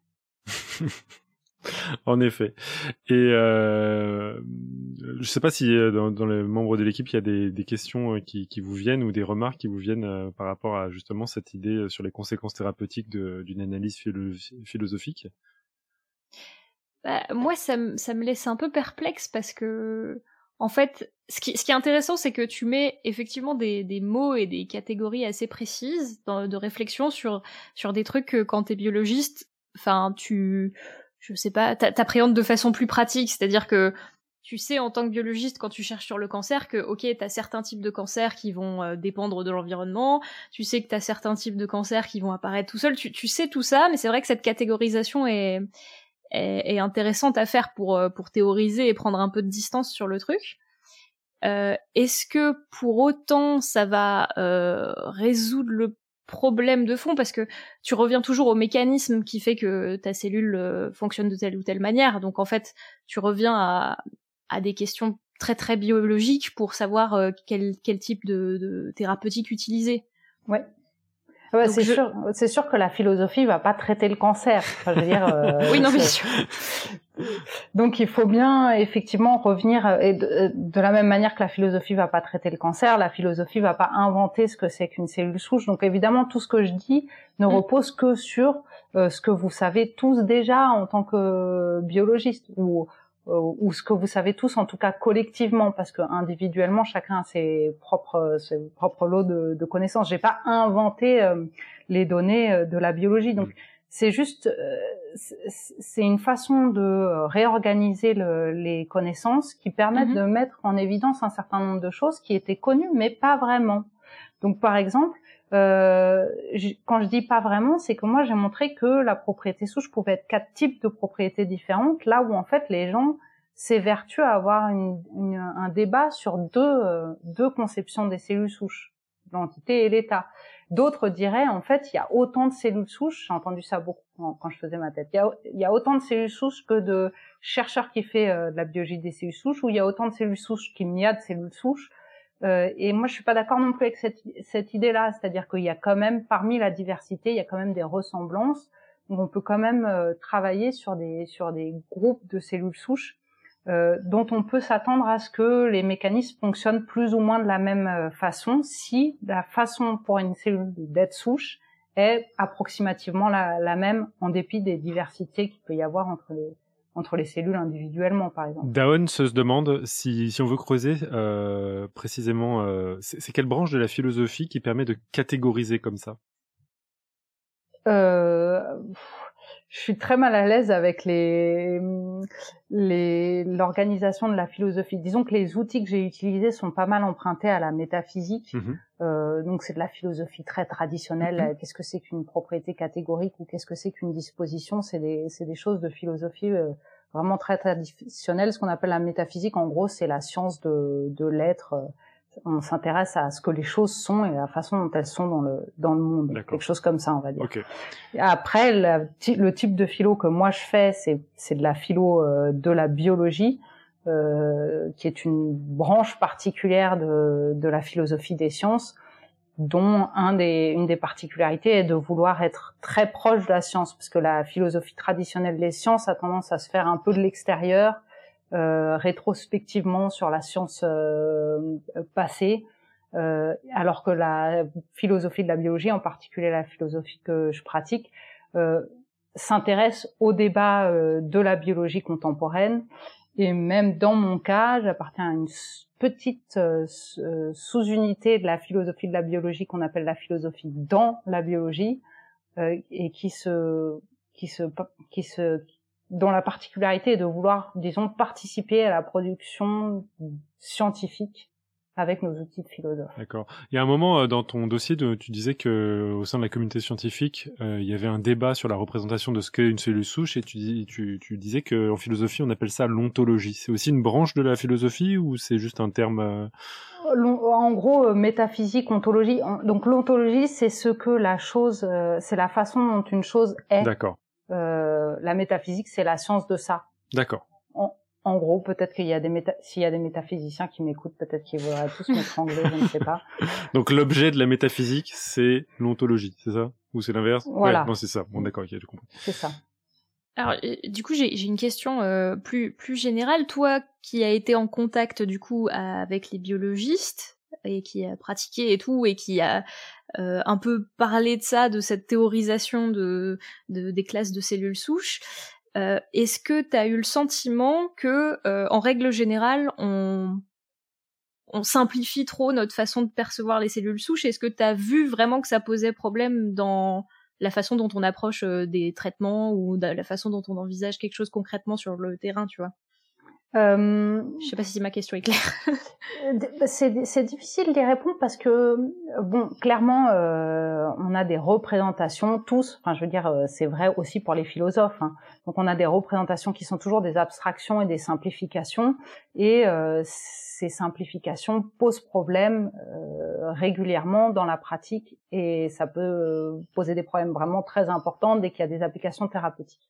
Maintenant, moi, mon expérience de la communauté des biologistes des cellules souches, c'est que c'est une communauté extrêmement ouverte, qui a très envie de, de, de discuter, qui est tout à fait euh, prête à poser les questions et qui s'intéresse à savoir ce que c'est que cet objet euh, des cellules souches. Vraiment, la, la, communauté de la biologie des cellules souches, moi, je trouve c'est une communauté qui est ouverte d'esprit, qui se pose des questions euh, et qui et qui vraiment mène des réflexions vraiment intéressantes sur sur sur sur, sur cet objet. Et, euh, du coup, enfin, j'ai vu qu'il y avait une question dans la chatroom, mais c'est la question suivante que je voulais te poser. Est-ce que euh, suite à tout ça, suite à ces catégorisations, etc., tu as aussi un aspect de ta recherche qui est sur euh, l'éthique de l'utilisation des cellules souches ou pas? Pas du tout. Alors l'éthique, c'est vraiment pour moi une discipline qui requiert des compétences et des connaissances particulières je considère que c'est pas mon cas et que donc je suis pas du tout équipée pour euh, pour dire des choses pertinentes concernant les, les problèmes éthiques. Donc c'est vraiment deux branches différentes, euh, l'éthique et la philosophie que toi tu pratiques, parce que je suis sûre que beaucoup de gens, euh, en lisant la philosophie des cellules souches, se sont dit ah on va parler d'éthique et de d'embryons, de, je sais pas. De... oui, bah là effectivement la très grande majorité des travaux qui ont été faits en philo sur les cellules souches portent sur des questions de type éthique. Mhm. Mais euh, et en fait, c'est pas du tout mon cas. et je serais bien en peine de, de faire de l'éthique. Et euh, tu dis ça parce que tu as coupé plein de verres. ouais, ouais, c'était terrible. J'en fais encore des cauchemars. Ah la vache. quand même pas. Bon. Ouais, c'est c'est particulier quand même hein, euh, l'expérience de, de laboratoire quand tu es euh, habitué au, à une euh, vie très théorique, c'est pas c'est pas c'est pas évident tout de suite. Je peux comprendre, je peux comprendre. Ouais, ouais.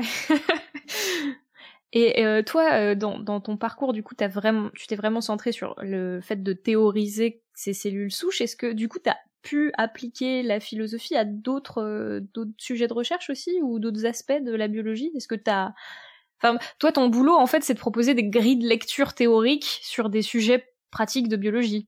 C'est ça. Et euh, donc, je l'ai fait. les cellules souches, c'est vraiment mon sujet euh, favori. J'ai travaillé aussi sur la notion de micro-environnement. Donc, on a parlé un peu le, micro, le micro-environnement des cellules souches, le micro-environnement du cancer. C'est aussi un concept qui est qui est très compliqué. Et euh, maintenant, je travaille aussi sur la notion de clone et d'évolution clonale, qui est un autre modèle très dominant en, en, en cancérologie, notamment avec les, la médecine de précision, qui tente de cibler spécifiquement les, les cellules cancéreuses en fonction des mutations qu'elles qu'elles portent dans chaque individu. Vaste programme. en effet. Euh, je pense que tu voulais conclure ton, ton dossier par euh, peut-être un, un, un, mot sur l'importance de l'analyse philosophique. Euh, je sais pas ce que, ce que tu en penses. Bah, J'espère qu'en fait, après tout ce que j'ai dit, la démonstration a été faite de, de, cette importance et que du coup, je n'ai pas besoin de rajouter quelque chose artificiellement dessus. Parfait. Bah, très bien. Pour convaincre. Eh bien, écoute, euh, à moins que d'autres d'autres membres de, de l'équipe, moi, je trouvais ça vraiment génial. Tu, pour pour euh, pour un peu de recul, moi, j'avais j'avais bénéficié de, de plusieurs euh, réunions de labo dans lesquelles tu nous avais présenté ces ces, ces considérations euh, dans une équipe dans laquelle en fait on est finalement euh, très très content de faire un parallèle avec une équipe de philosophie parce qu'on ça nous permet de souvent réfléchir à ce qu'on fait et il y a quelque chose de très classique dans un laboratoire de biologie, c'est qu'on est né dans le guidon et on se pose jamais des questions et soudain un philosophe apparaît, pof, et il dit "Eh mais c'est quoi ça? Et voilà, c'est fini." Mais c'est vrai que moi, ce qui m'interpelle dans, dans, cette analyse, c'est la finesse, effectivement, d'aller comprendre tous ces mécanismes et peut-être que les gens se posent peut-être pas toujours ces questions. Je, je, pense que je sais pas les gens qui travaillent sur les traitements. Souvent, c'est des, des approches empiriques et peut-être qu'en affinant justement la compréhension des mécanismes biologiques, notamment euh, euh, les mécanismes euh, qui impliquent les cellules souches, ça va permettre quand même aux gens de peut-être réfléchir sur d'autres attaques thérapeutiques ou d'approches thérapeutiques. Et j'espère que c'est un peu ça qui permet de de, bah, de faire avancer justement les approches thérapeutiques, d'avoir des gens comme Lucie qui qui qui peuvent euh, affiner encore une fois les, mécanismes de compréhension pour aller chercher des nouvelles pistes de, traitement peut-être. C'est vraiment ça l'espoir, c'est vraiment ça l'idée que la philosophie pourrait contribuer à l'avancée la, des sciences, c'est euh, ça l'ambition, l'idée qu'en en clarifiant certains euh, problèmes, euh, on peut éviter euh, les voies de garage, on peut euh, ouvrir des, des, des voies qui sont moins explorées, des choses comme ça. Moi, j'avais une dernière question euh, que je t'avais déjà posée d'ailleurs en réunion, euh, qui m'avait vraiment surpris. C'est quel est pour toi l'attrait de faire de la philosophie qui soit soit à ce point appliquée, puisque c'est comme tu l'as dit, c'est pas quelque chose de courant, c'est sous-partie d'une sous-partie de la hiérarchie du monde euh, de, de la philosophie et, sur, et de la philosophie des sciences.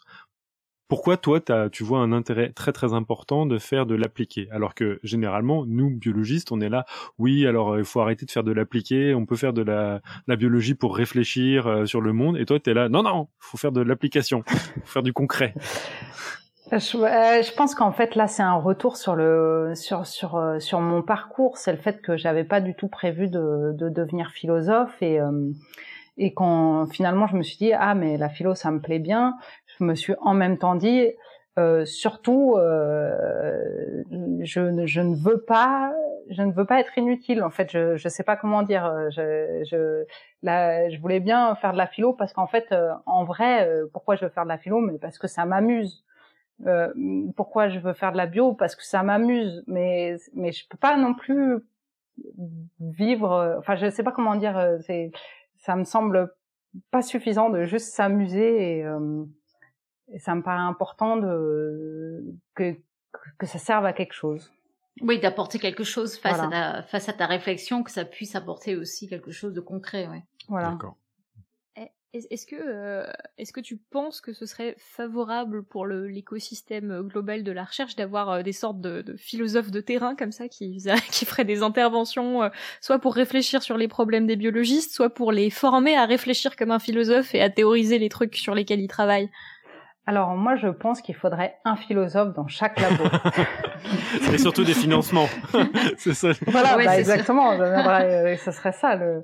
Euh, non, je, je, je, pense que bon, en fait je suis partagée. Il y a une partie de moi qui, qui pense que euh, ce qu'il faudrait c'est qu'il y ait dans chaque labo un biologiste, un bioinformaticien, un philosophe, enfin une complémentarité d'approche euh, et d'outils. Après, ma pratique personnelle, c'est que euh, en fait, il faut simplement abolir les frontières euh, disciplinaires. En réalité, euh, parfois, je sais plus trop si je suis philosophe ou pas. je me sens pas spécialement biologiste, mais ce que je veux dire, c'est qu'au final, ce qui me motive, c'est que le matin, j'ai une question, je peux y répondre, et si pour y répondre, il faut que je fasse de la philo, je fais de la philo. S'il faut que je fasse de la bio, je fais de la bio. Et s'il faut que je fasse de la bioinformatique, je fais de la bioinformatique. Donc j'ai un peu ce, ce, ce, ce, tempérament de penser qu'il faut euh, aller chercher les compétences nécessaires là où elles sont. Et... Euh, Donc tu m'arrêtes si je me suis trompé, mais ta philosophitude est de type relationnel. Puisque c'est dépendant de la niche et extrinsèque. Ça, ça, peut être complètement du... Ouais, ouais. Très bien. Bravo, bravo Pierre. Ouais, mais moi, moi ce diagramme, je suis resté dessus, mais pendant euh, une heure, j'étais là, jamais. C'est ouf. comme truc. Bah, ce qui est pas mal, c'est que ça s'applique un peu à tout, hein, quand même. Voilà, comme la philosophitude. Par exemple. Il y a un peu de sciences humaines dedans. Ouais. Oui, tu, tu, pourrais transposer à la personnalité des gens, euh, ça marche aussi. Ouais, est-ce que ouais. L'introversion, on peut dire que c'est peut-être génétique, c'est intrinsèque, ou alors c'est peut-être relationnel à cause de la mauvaise famille, ou alors c'est peut-être social, c'est au niveau systémique. Ouais. Ouais. Ou alors c'est peut-être les trois et ça dépend des individus. Ouais, j'ai du mal. Euh, si c'est systémique, c'est pas très cool quand même. Non. De toute façon, même, même, pour le cancer, c'est vraiment pas une bonne nouvelle si c'est systémique. Euh, là... Non, oui, c'est c'est compliqué à gérer dans ce cas-là. Oui, il y a un truc que j'ai vraiment, je suis d'accord. Quand tu dis qu'il faudra un philosophe dans chaque équipe, euh, je trouve que c'est super intéressant parce qu'en ce moment sur la, euh, donc il y a une, une, initiative que Topo doit connaître, je pense, qui s'appelle Extended euh, Extending the Evolutionary Synthesis. Donc mm-hmm. c'est l'idée qu'on qu'on Et il y a notamment pas mal de gens qui, il y a des philosophes qui font partie de ce groupe et euh, qui apportent un éclairage euh, hyper intéressant. Bon, alors la théorie de l'évolution, il y a beaucoup de choses effectivement, mais justement autres sur euh, l'évolution en tant qu'objet, des espèces en tant qu'objet, etc. Et donc, je trouve que ça apporte énormément au, au... c'est un truc qu'on, enfin, moi personnellement, je sais que je découvre tout ça et je trouve que c'est passionnant. Et j'ai l'impression que bah il y a pas mal de gens qui ça bénéficie énormément, enfin, et beaucoup, beaucoup de gens vont bénéficier de ça, quoi. Ça, ça apporte vraiment des nouvelles questions sur, euh, sur l'évolution en général. Et, euh, et on pourrait penser que c'est des choses qui ont été, auxquelles on a pensé depuis longtemps, mais je trouve pas tellement. Mmh. Donc, euh, euh effectivement, euh, je pense que mettre plus d'interdisciplinarité et, et, et, apporter plus de, de philosophie dans tout ça, c'est, c'est quelque chose qui est en train de se faire timidement, je pense, dans certains, et qui, aide beaucoup. J'ai une question euh, peut-être euh, un, un, peu plus générale. Par exemple, euh, si toi, toi, t'es es philosophe, t'as appris la biologie pour contribuer à ton sujet de philosophie. Si on veut faire l'inverse en tant que biologiste, est-ce qu'il y a des ressources pour faire un peu de philosophie? Oui, bah dans, dans, les deux dans les deux cas, rien n'est rien n'est simple. J'aimerais je, vraiment qu'on travaille euh, là-dessus. Mais il y a quand même beaucoup d'initiatives en France. On est, on est quand même euh, beaucoup à essayer de faciliter ça. Euh, c'est plus facile pour un biologiste d'être, euh, de démarrer un master de philo, par exemple, que l'inverse. Hein. Euh, parce que les passerelles en biologie, on te dit tout de suite non non, bah, là, t'as quoi un master de, de quoi, philo, psycho, quoi ça? Non non, bah tu redémarres en L1 parce qu'il n'y a pas d'équivalence. Euh, bon, moi, j'ai quand même réussi euh, à traverser les problèmes administratifs, mais après plusieurs tentatives, en philo, on est un peu plus ouvert pour euh, pour accepter les, les, les biologistes directs en, en, master. Et puis euh, j'ai quand même pas mal de, de, collègues avec qui on enseigne beaucoup dans les différents masters de, de sciences en France. Euh, moi, je fais, je passe beaucoup de temps à faire des cours dans, dans plein de masters différents. Euh, donc je pense que c'est des choses qui doivent qui doivent progresser. Il doit y avoir plus de cours dans les parcours, il doit y avoir plus de cours accessibles à, à, à tous pour les pour les biologistes qui auraient envie de se former et, et vice versa en fait. Et après, euh, l'idée du philosophe dans chaque labo, c'est aussi que je pense que c'est euh, c'est une bonne façon de se former les uns aux autres à, la science. Je veux dire, il y a beaucoup de philosophes qui bénéficieraient de passer un peu plus de temps en labo. Ils, ils connaître un peu mieux euh, la biologie, ça leur ferait pas de mal. Et, euh, et à l'inverse, ils amèneraient la philosophie dans les labos, ce qui euh, donnerait un accès et une connaissance plus facile pour les biologistes. Quand le quand le midi tu vas déjeuner ensemble, bah voilà, c'est comme c'est comme ça qu'on apprend aussi. J'ai plus qu'à me remettre un master de philo du coup. Mais tu, tu, m'arrêtes, mais dans ton équipe, tu as des étudiants qui font médecine, mais qui font de la philosophie, n'est-ce pas oui, là en l'occurrence j'ai un, j'ai un étudiant euh, en médecine, mais ils ont ils ont ils ont ce parcours-là euh, qui, est, qui ça a pas l'air d'être très simple non plus pour les étudiants. Mais en gros, ils ont la possibilité à la fin de, cette, de la troisième année de médecine faire une année de césure pendant laquelle ils peuvent faire un master soit de biologie, soit de philosophie. Euh, je, je suis pas sûre que ça soit très connu d'eux-mêmes, mais euh, j'ai, j'ai, j'ai eu à plusieurs reprises des étudiants en, en biologie dans différents contextes. Donc ça, c'est des choses qui se font. C'est pas simple, c'est pas coordonné, c'est pas. Il y aurait besoin que ça soit euh, un peu plus, un peu plus clair et un peu plus facile, mais ça se fait. Il y a des possibilités, quoi. Il y a Nive qui se dit euh, si je dis à ma femme que je quitte mon taf pour faire un master de philo des sciences, bah, ah oui, c'est compliqué. Non, il faudrait, c'est vrai qu'il faudrait qu'il y ait un peu plus de choses à distance aussi, euh, mais il y a quand même des possibilités. Hein. D'accord. D'accord. Est-ce que tu interviens dans des conférences des fois, euh, par exemple, de biologistes? Est-ce que tu vas à des conférences pour, euh, tu vois, genre les conférences de, de sciences qu'on va, quoi, pour, pour présenter tes... Absolument. En fait, 80, je dirais au moins 80% des interventions que je fais sont dans des, des, des départements de, de biologie. Euh, et, et, moi, je, je, je, vais à énormément de, de, de, colloques et de conférences en sciences. J'ai du mal à avoir mes, mes abstracts qui sont retenus pour des présentations orales, mais ça arrive, euh, notamment dans la communauté des cellules souches en France, qui est vraiment très ouverte et, et accueillante. C'est moins le cas sur les sur les congrès médicaux, par exemple. Mais bon, J'imagine que ça va progresser avec le temps et de plus en plus, je suis invitée par les organisateurs aussi à donner des conférences, ce qui est vraiment aussi un très bon signe de d'accueil. Ouais. Et puis on peut aussi souligner que euh, les demandes de financement euh, que tu as obtenues, euh, que ce soit dans le Labex Huamai ou pour la NR, ce sont des, des, des projets transversaux systématiquement. Ouais, systématiquement aussi, effectivement, les demandes de financement que je fais, je, je, je demande une partie expérimentale.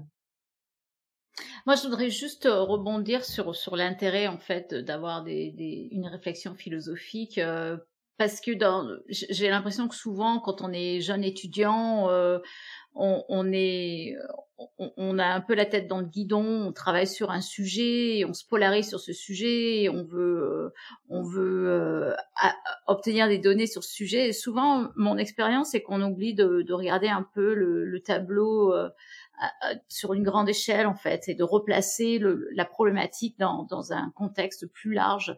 Et je trouve que c'est super important d'avoir des gens comme toi qui permettent de, de replacer en fait euh, la problématique dans une avec une ouverture plus large euh, au, au, lieu encore une fois d'avoir des gens qui se polarisent sur un sujet et qui oublient finalement l'importance du, du sujet du pourquoi ils travaillent sur ce sujet en fait et je trouve que c'est vraiment vraiment super important en fait mais en fait, les étudiants sont tous prêts à le faire. Ça, en fait, euh, c'est c'est c'est pas loin sous la coquille. Il suffit de suffit de leur donner l'opportunité de le faire souvent parce que moi dans le labo euh, les les jeunes ils sont tous euh, sont tous intéressés par avoir une vision plus plus globale. Tu as été mm. invité à faire des Mais parties que... de jury de thèse, Lucie? Ça m'est arrivé de jury de thèse en sciences. J'en ai fait deux en fait. Mais tu vois, par exemple, tu peux aller dans une conférence et écouter des présentations scientifiques et, ça devient vite euh, souvent imbuvable parce que c'est hyper pointu et les gens sont les, les, les, les, gens qui présentent sont très très bons, hein, ils sont super bons dans leur sujet. Mais pour quelqu'un qui est pas euh, qui n'est pas expert dans ce sujet, on se dit vite mais à quoi ça sert tout ça quoi euh, On voit pas l'intérêt en fait. Et, et encore une fois, je pense que quelqu'un qui arrive à, à à, à, permettre à ces gens de, de bah, ne serait que d'un point de vue de communication, de, de montrer pourquoi c'est important, pourquoi ils travaillent sur un sujet, je sais pas, le rôle du calcium dans un, je sais pas, dans une contraction musculaire, un truc comme ça, c'est super important. Mais euh, quand on connaît pas, on se dit ouais, non, mais putain, passer sa vie là-dessus, c'est quand même pas cool, quoi. Alors qu'en fait, c'est super intéressant quand on le remet dans le contexte euh, d'un point de vue philosophique, ça devient passionnant, en fait. Oui. Je ne peux qu'acquiescer. Très bien. Euh, bah, je, je profite pour euh, reprendre un tout petit peu les rênes de cette émission. Euh, Eléa, est-ce que tu peux nous raconter euh, ce, qui, ce qui est pour le moment le quiz du moment? Alors, le quiz, c'est la vitamine C empêche de dormir, info ou intox. Lucie, est-ce que tu, tu as un avis? Euh... Je te laisse la parole. T'as le droit de botter en touche. Hein. En fait, euh, le, principe donc du quiz, du quiz du moment, c'est juste de, de, d'avoir l'intuition de, des invités ou de, de, des auditeurs, et ensuite ce sera à Eléa de nous expliquer en long et en large, après avoir fait de longues recherches, si c'est une info ou une intox. Ça se passe comment d'ailleurs, Eléa? Eh bien, écoute, je n'ai pas commencé à vraiment chercher des, sources pour répondre à cette question, mais il faudrait peut-être que je m'y mette. Hein. Sinon, je vais paniquer tout ça, mais je suis sûre que je trouverai matière à vous divertir euh, pendant la prochaine roue libre. Fantastique. Euh, comme à chaque émission, on invite euh, nos invités à venir avec une citation. Et donc, tu m'as fourni une citation, Lucie, je te laisse la lire. Euh, alors, c'est une citation de... Euh... Ah bah voilà, j'ai un trou sur son nom, super. Pas de problème. Si tu regardes, si tu regardes le... Leonard Cohen. Oui, exactement. c'est chaud, hein, quand même. Et euh, la citation, c'est euh, de mémoire, c'est euh, There is a crack in everything. That's how the lights get in. Mais c'est parfait, c'est exactement ça. Et Pascal, si tu peux nous passer le petit son. There is a crack, a crack in everything. That's how the light gets in.